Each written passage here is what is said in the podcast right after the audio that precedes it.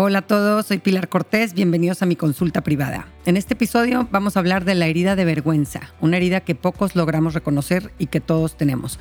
Vamos a comprender cómo se origina esta herida y cómo, si no la sanamos, puede llevarnos a tener comportamientos autodestructivos por el desprecio a nosotros mismos que nos provoca. Les recuerdo que el propósito de este podcast es informar y no sustituye una guía profesional, diagnóstico o tratamiento. Los casos que usamos para aprender en este podcast están editados y ligeramente modificados para proteger la privacidad de las personas que los compartieron. Y para quien quiera mandarme su caso, puede hacerlo a través de mensaje directo en mi cuenta de Instagram, lumina-pilar Cortés, y así contribuir a este espacio en el que aprendemos tanto. Hoy nos comparte su caso Leticia y dice así, soy una mujer de 37 años, estoy casada y tenemos una hija.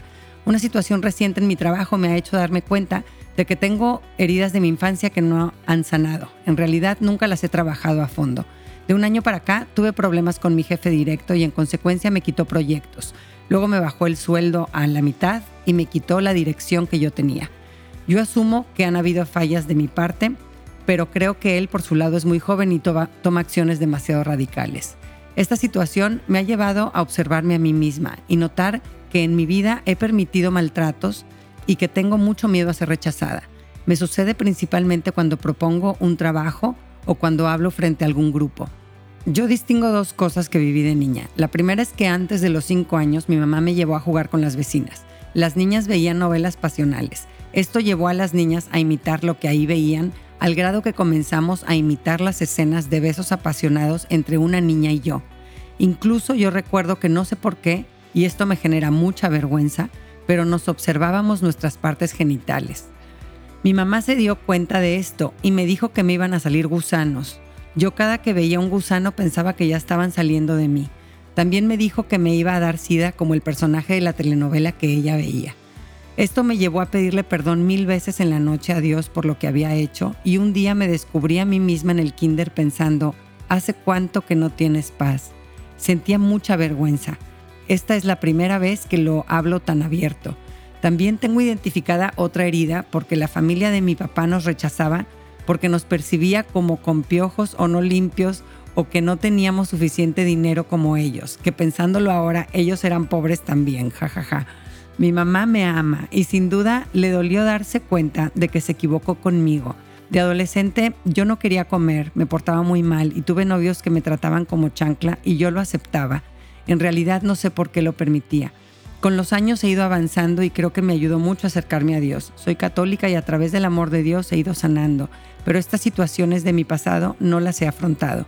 Me casé con un hombre mucho mejor que los novios que tuve antes. No es perfecto, pero creo que en efecto me ama y que se esfuerza porque crezcamos como pareja. A veces también él hacía algunos comentarios negativos sobre mí, yo me defendía y siento que la mayoría de las veces lo puse en su lugar. Ambos somos creyentes y nos ayuda igual a acercarnos a Dios. El haber perdido mi puesto en el trabajo me dolió muchísimo, estaba realmente furiosa, sentía que tenía que hacer algo malo para descansar. Y en esta circunstancia y otras me doy cuenta de que las heridas de mi infancia se enganchan con mi presente y que me llevan de dolor en dolor con cada cosa que me pasa, sobre todo cuando quiero hacer un nuevo proyecto.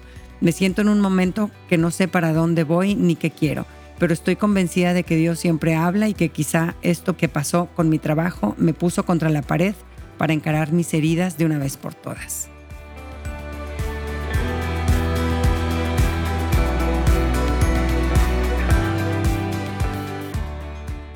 Ay, Leticia, me encanta que te hayas atrevido a escribir por primera vez sobre estos acontecimientos que tenías sepultados desde hace tantos años y que te han provocado tanto dolor moral. Yo creo en esa frase que dice que nuestra locura depende del tamaño de nuestros secretos. Cuando guardamos experiencias dolorosas en lo más secreto de nuestro interior, es como tener en el closet el cuerpo de un muerto descomponiéndose y, y termina por intoxicar a todos y apestar toda la casa. Eh, seguramente, aunque yo no te hubiera contestado, Leticia, ya escribirlo te ayudó a sentirte más ligera y ver con más sabiduría algunas cosas, como cuando mencionas con humor que ahora que lo piensas, tus tíos que los humillaban también eran pobres. Siempre que visitamos nuestras memorias de nuestro pasado, eh, podemos enriquecer nuestra percepción considerando aspectos que antes no veíamos. Pero sin duda hay trabajo que hacer y, espero que en este ratito pueda yo ayudarte a comprender mejor, a acomodar estas experiencias complejas y que vayas dando pasitos hacia una mejor salud mental. Y para eso vamos a hablar de la herida de vergüenza, que es claramente lo que más brota en tu mensaje, Leticia. Eh, a veces es difícil de identificar esta herida porque muchas veces va de la mano con otras heridas más evidentes que la opacan, como la de rechazo, en tu caso, Leticia, o la herida de abandono, o la herida de injusticia pero la herida de vergüenza tiene sus particularidades y provoca un tipo de dolor diferente y muy profundo. Eh, primero, eh, quiero aclarar que existe una vergüenza sana, ¿no? la que sentimos cuando nos equivocamos en frente de alguien o cuando hacemos algo que está mal y nos vemos descubiertos por alguien más. ¿no? Me tropecé en frente de todos cuando pasé a recoger mi premio o hice trampa en un juego y me descubrieron. ¿no? Eh, me acuerdo una vez que de adolescente me pidieron que cantara en, un, en una misa, que cantara el salmo, y digo, si soy entonada, canto bien, y pues dije, va, ¿no? Pero en el momento que empieza el piano me doy cuenta de que está en un tono altísimo que era imposible para mí alcanzar y ahí voy empezando a cantar en el micrófono enfrente de todos y, donde sube la nota, pues los gallos, aquellos que me salían, no, no, no, tremendo, ¿no? Todavía me acuerdo y me da calor este, la situación. Y luego sentía cómo me estaba poniendo roja, entonces pues más vergüenza sentía y pues apenas estaba empezando ese suplicio que pues ya no podía escapar de él, ¿verdad? Tenía que acabar todo el salmo, bueno, no, terrible, ¿no? En esa situación pues lo normal es sentir una vergüenza que, pues, que, es sana, es natural, eh, la que sientes cuando te equivocas o haces algo eh, muy malo y te ves expuesto, ¿no? También sentimos vergüenza cuando se ve expuesta una parte de nosotros que consideramos íntima, ¿no? Hay gente que puede sentir vergüenza de que otros descubran, por ejemplo, que tiene diarrea, ¿no? Otros no, aquí depende cada quien este, lo que estamos dispuestos a mostrar en público. Eh, o siento vergüenza porque el vecino me vio sin ropa, eh, porque no cerré las cortinas, ¿no? Eso también nos puede provocar sentimientos de vergüenza natural, ¿no? Generalmente no dura más que unas horas o un par de días máximo, ¿no? Y está relacionada con un evento específico, ¿no? Y el propósito de este sentimiento sano de vergüenza es, es motivarnos a no repetir esta acción, ¿no? A no volver a cometer ese error, a proteger el límite traspasado de nuestra intimidad, ¿no? Eh, pero algo muy diferente es la vergüenza tóxica, ¿no? Es un sentimiento más intenso que nos debilita porque no, mm, eh, no brota de lo que hicimos, ¿no? De que hicimos algo malo, eh, de lo que nos equivocamos, sino que brota de la falsa creencia de que somos algo malo, ¿no? Soy torpe, soy estúpido, soy sucio. La vergüenza tóxica eh, eh, trae detrás la creencia de que nuestras acciones nos definen y que cuando nos hemos equivocado, eso quiere decir que somos seres despreciables. La voz interior de nuestra vergüenza sana nos dice, hiciste algo mal, mientras que la voz de nuestra vergüenza tóxica nos dice, eres una basura, no eres suficiente, eres malo, ¿no? Describe o etiqueta despectivamente a nuestro ser más profundo. No, no, no, no sabe separar la acción de la persona, sino que la vergüenza tóxica define a la persona negativamente y lo hace de forma definitiva. O sea, ya no hay nada que puedes hacer al respecto, te equivocaste o hiciste eso porque eres algo despreciable que no puedes cambiar y lo mejor que puedes hacer entonces es esconderlo. Estas voces, imágenes, creencias detrás de nuestra vergüenza tóxica eh, tienen sus orígenes generalmente en nuestra infancia y, se asocian a alguna historia o varias historias vergonzosas sobre nosotros que nos provocan sentimientos muy, muy dolorosos de ser inadecuados. Para que haya una herida de vergüenza, se necesita un avergonzador. A veces el avergonzador es otro niño o niños, eh, o sea, alguien de nuestro mismo nivel, un hermano, compañeros del colegio, primos. El psicoterapeuta argentino Norberto Levi dice que eh, la causa más frecuente por la cual un niño humilla a otro es para diferenciarse, ¿no? Si yo me burlo y te avergüenzo eh, porque te hiciste pipí, porque te asustaste, porque no tienes amigos o porque fallaste, eso me asegura de que a mí no me pasa eso y que estoy muy lejos de ese estado, ¿no? Burlándome te lo adjudico a ti y yo quedo fuera, ¿no? Cuando construimos nuestra identidad fundamentalmente a partir del contraste, entonces cuanto menos seas tú, más creeré que soy yo. Pero pues esto de buscar subir haciendo bajar a otros es una forma eh, súper primitiva y destructiva de diferenciarse, ¿no? Pero pues es común en personitas inmaduras. Y hay otras situaciones, como en tu caso, Leticia, que el avergonzador es un adulto eh, o varios adultos, ¿no? Puede ser un papá, mamá, maestros, abuelos, tíos, entrenadores. ¿Y por qué humillaría un adulto a un niño? Pues en la mayoría de los casos la intención detrás es buena, ¿no? Lo que pretende hacer el avergonzador eh, es que el niño corrija su comportamiento, ¿no? Busca someter al niño a su poder haciéndolo chiquito, aplastándolo, ¿no? Hay tan grandote y haciendo esos berrinches, qué vergüenza, pareces un bebé. Eh, o, o hay, pues, eh, ¿cómo, no ibas a reprobar si eres un flojo, ¿no? O, el papá que critica al hijo en frente de otras personas. Eh, ay, pues es que aquí mi hijo pues no, no ha querido empezar a trabajar los veranos, anda muy ocupado yendo a fiestas, ¿no? El sarcasmo, la burla, son formas de un trato despectivo en donde mando el mensaje de que eres eh, poco, eres menos que yo, ¿no? El problema es que el adulto en esos casos no separa la acción del niño, ¿no? Por ejemplo, yo puedo decir, reprobaste tu examen, necesitas estudiar más.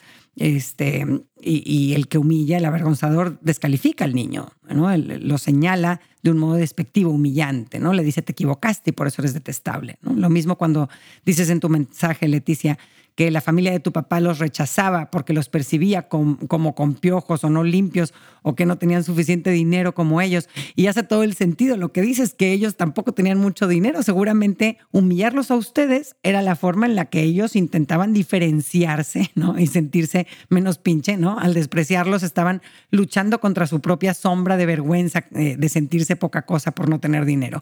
En forma similar, tu mamá, al descubrir que habías jugado dándote besos y quitándote la ropa con tus vecinas, eh, con la mejor de las intenciones seguramente, pero muy equivocadamente te dijo que te iban a salir gusanos y que te iba a dar sida. Entonces tú entendiste pues que eras sucia, que estás infectada por hacer eso, ¿no? Y te imagino chiquita, preocupada, esperando con angustia el momento en el que se iba a cumplir lo que te dijo tu mamá que te iba a pasar, ¿no? Y, y sí, en efecto, esa vergüenza logró un objetivo en el corto plazo, que fue que no volvieras a jugar así con tus vecinas, pero ve el costo de largo plazo que tuvo en tu falta de amor propio, ¿no? Cuando dices que le, le pedías perdón a Dios mil veces en la noche porque, por lo que habías hecho, que, que perdiste tu paz y sentías mucha vergüenza, ahí está esa característica de la vergüenza tóxica, por, por mucho que hagas o, dejes de hacer, no se va. Eh, eh, tú no volviste a jugar de esa forma con tus vecinas, sin embargo, continuaste sintiéndote sucia. Eh, los niños interiorizan lo que escuchan de sus adultos importantes sobre ellos, las críticas, las burlas repetitivas. Todo esto va sembrando vergüenza y desprecio hacia uno mismo, ¿no? Por eso la vergüenza nunca debería de ser un recurso didáctico. Antes era una estrategia bastante utilizada. Ahora quisiera yo pensar que ya estamos un poquito más informados y que no lo hacemos tanto como antes. Ahora sabemos que, que deja mucho dolor, retracción, resentimiento eh, y que podrá conseguirnos resultados inmediatos en el comportamiento de nuestros hijos, pero no es en ningún sentido una motivación eficaz para lograr un sano desarrollo en el largo plazo. Eh, cualquiera que sea el origen de tu herida de vergüenza, el resultado es el mismo. Es un, peso emocional muy doloroso que te hace muy difícil ser auténtico y no te deja quererte por completo con todo lo que eres y con lo que has vivido a lo largo de tu desarrollo. El psiquiatra suizo Carl Jung llamó sombra a esta parte que está escondida y que todos tenemos, ¿no? Dentro de cada uno de nosotros habita esta sombra que es una imagen de nosotros mismos que contiene todas nuestras debilidades, equivocaciones, nuestra inferioridad y, las partes más desagradables de nosotros mismos. Esa, esa, es nuestra sombra y todos tenemos una. La tendencia natural de la mayoría es hacer todo lo posible por mantenerla a 100 metros bajo tierra, a esta sombra, y que nadie se entere de que existe. ¿no? En tu caso, Leticia, tu sombra es esa niña chiquita besándose apasionadamente con otra niña. Tu sombra es esa niña que creció en una familia sin dinero suficiente. Eh, es esa adolescente maltratada por sus novios. Eh, nuestra sombra representa toda la imperfección que hay en nosotros y en nuestra historia. Eh, mis compañeros del colegio se burlaban de mí. Yo molestaba mucho a mis hermanos. Nunca me gradué. Mi pareja me dejó. Estuve en la cárcel. Tengo una adicción a la pornografía. Mi mamá me pegaba eh, abusaron sexualmente de mí, soy hijo de un alcohólico. Y la vergüenza tóxica te dice que por estas verdades que hay en tu currículum eres alguien despreciable y por eso tienes que procurar aparentar todo lo contrario. Eh, en la película Stutz, que se las recomiendo mucho, eh, el actor Jonah Hill cuenta que él durante su adolescencia y juventud sintió mucha vergüenza por su aspecto físico, era muy gordo y tenía acné. Eh, Jonah durante años trató de esconder esta sombra que lo perseguía, que lo hacía sentir inadecuado y le intentó desaparecer ganando la aceptación de los demás, obtuvo muchísimos reconocimientos del mundo del espectáculo, eh, pero la sombra ahí seguía. Y, y, es que no importa qué tan exitoso, hermoso o famoso seas, si tienes miedo de que los demás descubran esa sombra, vas a seguir sintiéndote inseguro. Eh, si los demás nos dicen elogios, nos aplauden, eso no puede eliminar nuestra sombra. Nos, puede dar un descanso temporal de ella, tal vez, pero luego, luego volvemos a verla. Falsamente creemos que si llego a X puesto en el trabajo, si dejo de comer, si tengo relaciones sexuales, si gano más dinero, entonces voy a borrar esta imagen patética de mí mismo. Y no es así. Y es que esto es algo que está muy adentro de nosotros, con raíces en nuestras creencias más profundas sobre nosotros mismos. Las creencias detrás de la herida de vergüenza contienen mensajes de desprecio hacia nosotros mismos como eh, soy malo, soy sucio, soy pervertido, es mi culpa eh, soy un estúpido, soy un fracaso, soy un egoísta, eh, no soy suficiente, estoy defectuoso, soy inadecuado, no pertenezco, ¿no? Son mentiras todas si las evaluamos racionalmente, ¿verdad? Con nuestro hemisferio izquierdo este, de nuestro cerebro, pero nuestro hemisferio derecho, que está unido más a nuestras memorias y a nuestro mundo emocional, nos hace sentir que son verdad cuando almacenamos memorias de humillación que no hemos sanado. Y volviendo a tu caso, Leticia, ¿qué pasó con el tiempo? ¿No? Estas creencias negativas de ti misma, soy sucia, soy despreciable, pues lo que sucede con las creencias que se convierten en profecías. Dices que de adolescente no querías comer, te portabas muy mal, tenías novios malos. Eh, en momentos de nuestra vida cuando estamos más vulnerables, en la adolescencia, cuando tenemos un fracaso, cuando cometemos un error grave, en esos momentos eh, que vemos de frente nuestra sombra, a nuestra humanidad imperfecta, nos sometemos al guion que nos dictan nuestra herida de vergüenza, ¿no? Se vuelve más fuerte su voz y sus comentarios humillantes y muchas veces les creemos y los hacemos realidad, dándole la razón en nuestras decisiones y, forma de llevar nuestra vida. Brené Brown, en sus investigaciones sobre la vergüenza, encontró que está relacionada con muchos desórdenes, entre ellos eh, tener relaciones codependientes, desórdenes alimenticios, depresión, violencia, agresión, abuso de drogas y alcohol, bullying y suicidio. Eh, ¿Cómo se manifiesta la herida de vergüenza? Eh, ¿Cómo la puedo identificar? En mí hoy en día. No puede manifestarse con una preocupación extrema y una ansiedad eh, porque los demás piensen bien de mí, lo que muchas veces nos lleva a usar máscaras ante la gente para proyectar una versión agradable de nosotros mismos y que no vean nuestro interior que consideramos impresentable o defectuoso. Se manifiesta también en nuestro miedo a parecer estúpidos, también aislándonos socialmente, no expresando nuestras necesidades o sentimientos en nuestras relaciones importantes, eh, la herida de vergüenza muchas veces se manifiesta a través del perfeccionismo, ¿no? motivado por el miedo al fracaso. Eh, también en el diálogo interno destructivo o negativo, ¿no? hablarnos a nosotros mismos con frases tipo eres un desastre, nunca vas a lograr hacerlo, siempre te pasa lo mismo. Eh, y muy comúnmente sale a través de arranques de ira o explosión cuando nos enfrentamos con detonantes ¿no? de esta herida. Eh, la herida de vergüenza nos hace vernos a nosotros mismos en forma extrema, en blanco o negro, ¿no? O soy un chingón que no necesita de nadie, que hace todo bien, o soy un gusano que todo lo hace mal y que no tiene remedio. Y aquí cito a John Bradshaw, autor del libro Sanar la vergüenza que nos domina. Eh, como explica esto, dice, la vergüenza tóxica usa la máscara de la grandiosidad. Puede aparecer como narcisista agrandándose o como una insignificancia de gusano. Cada extremo rechaza el ser humano, cada una exagera. Una es más que humana y la otra es menos que humana. Y aquí acaba la cita. Eh, la herida de vergüenza no sabe evaluarnos con matices de gris, con la mezcla de fallos y aciertos que por nuestra naturaleza humana todos tenemos. Ahora sí vamos a la práctica. ¿Qué podemos hacer para sanar nuestra herida de vergüenza? Primer punto, hay que identificar nuestra sombra, ¿no? Este es un ejercicio que recomienda Phil Stutz eh, y, dice, visualízate enfrente de muchas personas súper criticonas, ¿no? Puede ser una sola persona que te hace sentir inseguro o varias.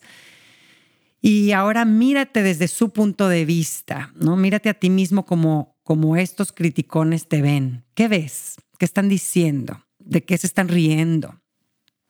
Esta versión de ti mismo, de ti misma, esa es tu sombra. Eh, lo que ves en tu sombra puede ser muy diferente eh, a como te ves a ti mismo. Una modelo, bailarina, actriz súper famosa puede verse como basura porque su sombra le dice que es una naca corriente que creció en el Bronx, O un empresario muy exitoso que ha hecho crecer mucho sus negocios puede tener una sombra de un puberto raro que no tenía amigos, O, alguien como yo que hablo en público, auditorios muy grandes, tengo una sombra de una niña que siente que no pertenece. Eh, identifica qué contiene esa imagen imperfecta y desagradable de ti que solo tú puedes ver. Número dos, el siguiente paso consiste en crear un lazo con tu sombra. Cuando tenemos la herida de vergüenza, estamos en una relación de, de, adversarios con nosotros mismos, de lucha interior. Lidiamos con esta inseguridad de la forma contraria a la que nos sana. Al ver a nuestra sombra como una fuente de humillación, la tratamos de esconder y aparentar lo contrario. Y esto es muy desgastante. Vives con un enemigo dentro de tu casa y por eso lo mejor es hacer las paces con esa sombra que hasta ahora había sido tu enemigo. Eh, Phil Stutz sugiere hacer una pequeña meditación en donde te concentras en la presencia de tu sombra y imaginas que estás formando un lazo con ella. Dile a tu sombra, tú estás conmigo todo el tiempo y, y, imagina que la abrazas en tu mente y siente físicamente ese abrazo. Integra tu sombra a todo lo que eres, acepta toda la imperfección que existe en ti, en tu pasado, en tus circunstancias.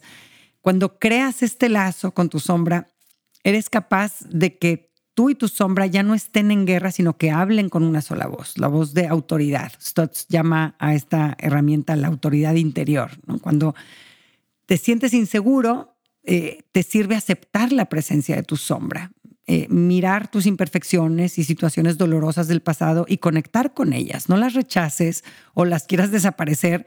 Si honras a tu sombra, vas a sentirte más seguro en esos ambientes que antes te intimidaban y además al quitarte ese caparazón, vas a poder conectar con los demás y verlos como seres humanos que también tienen su propia sombra.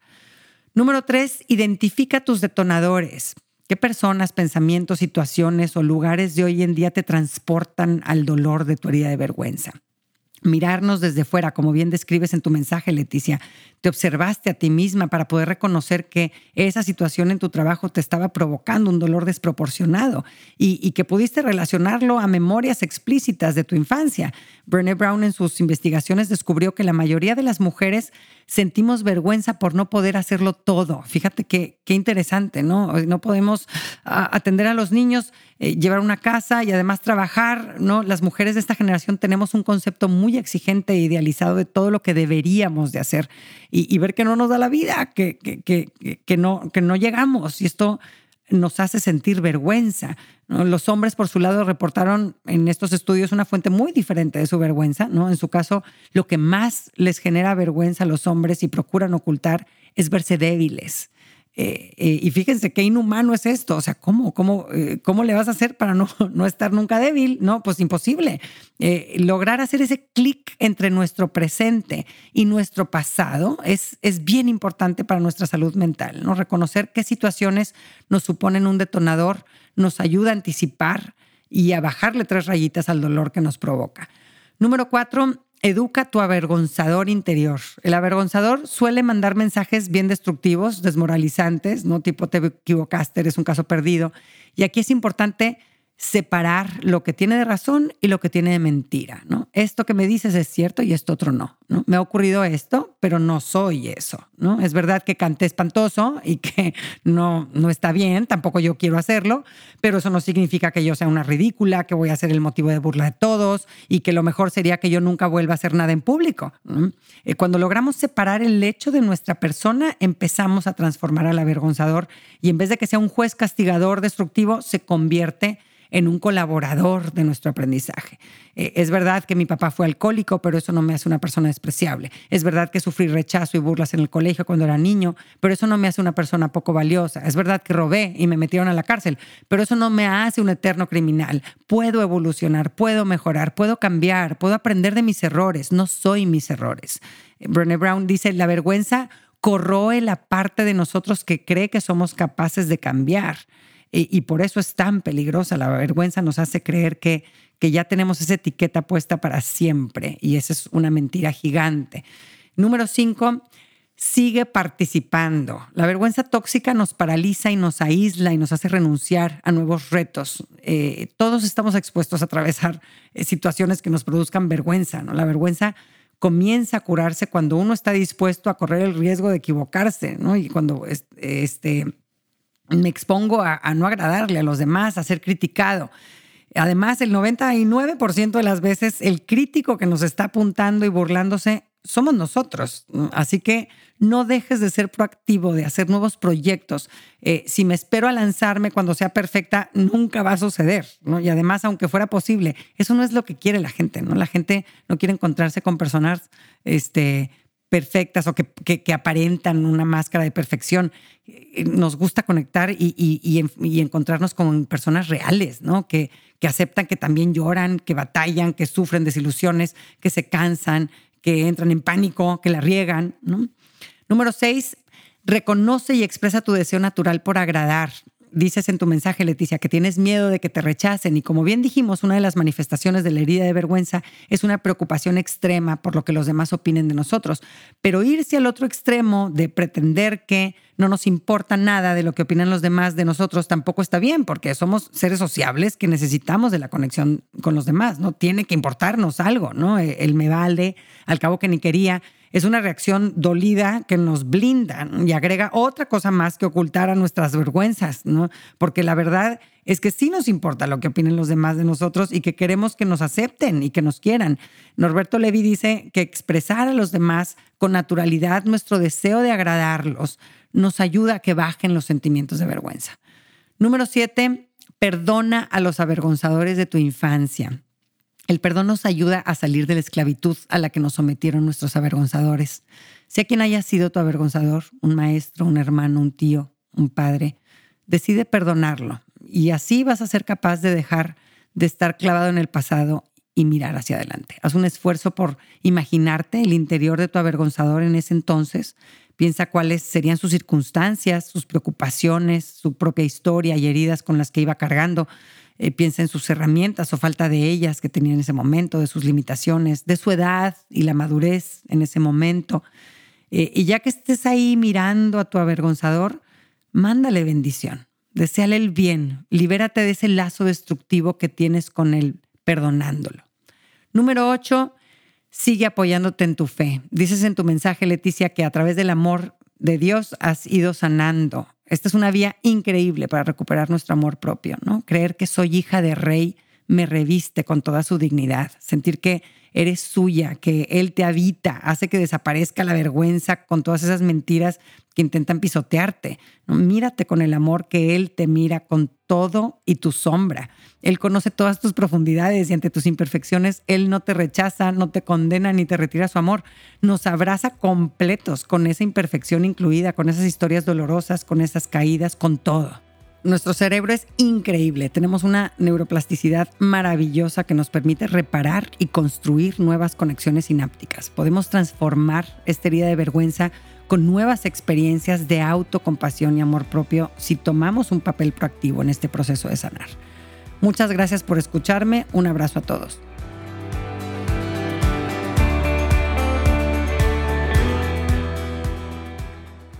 Gracias por acompañarme. Ojalá que hayas recibido a través de este podcast, aunque sea un poquito de luz. Si te gustó lo que escuchaste, suscríbete y aliméntate semanalmente con contenido que te ayudará a construir una vida mejor.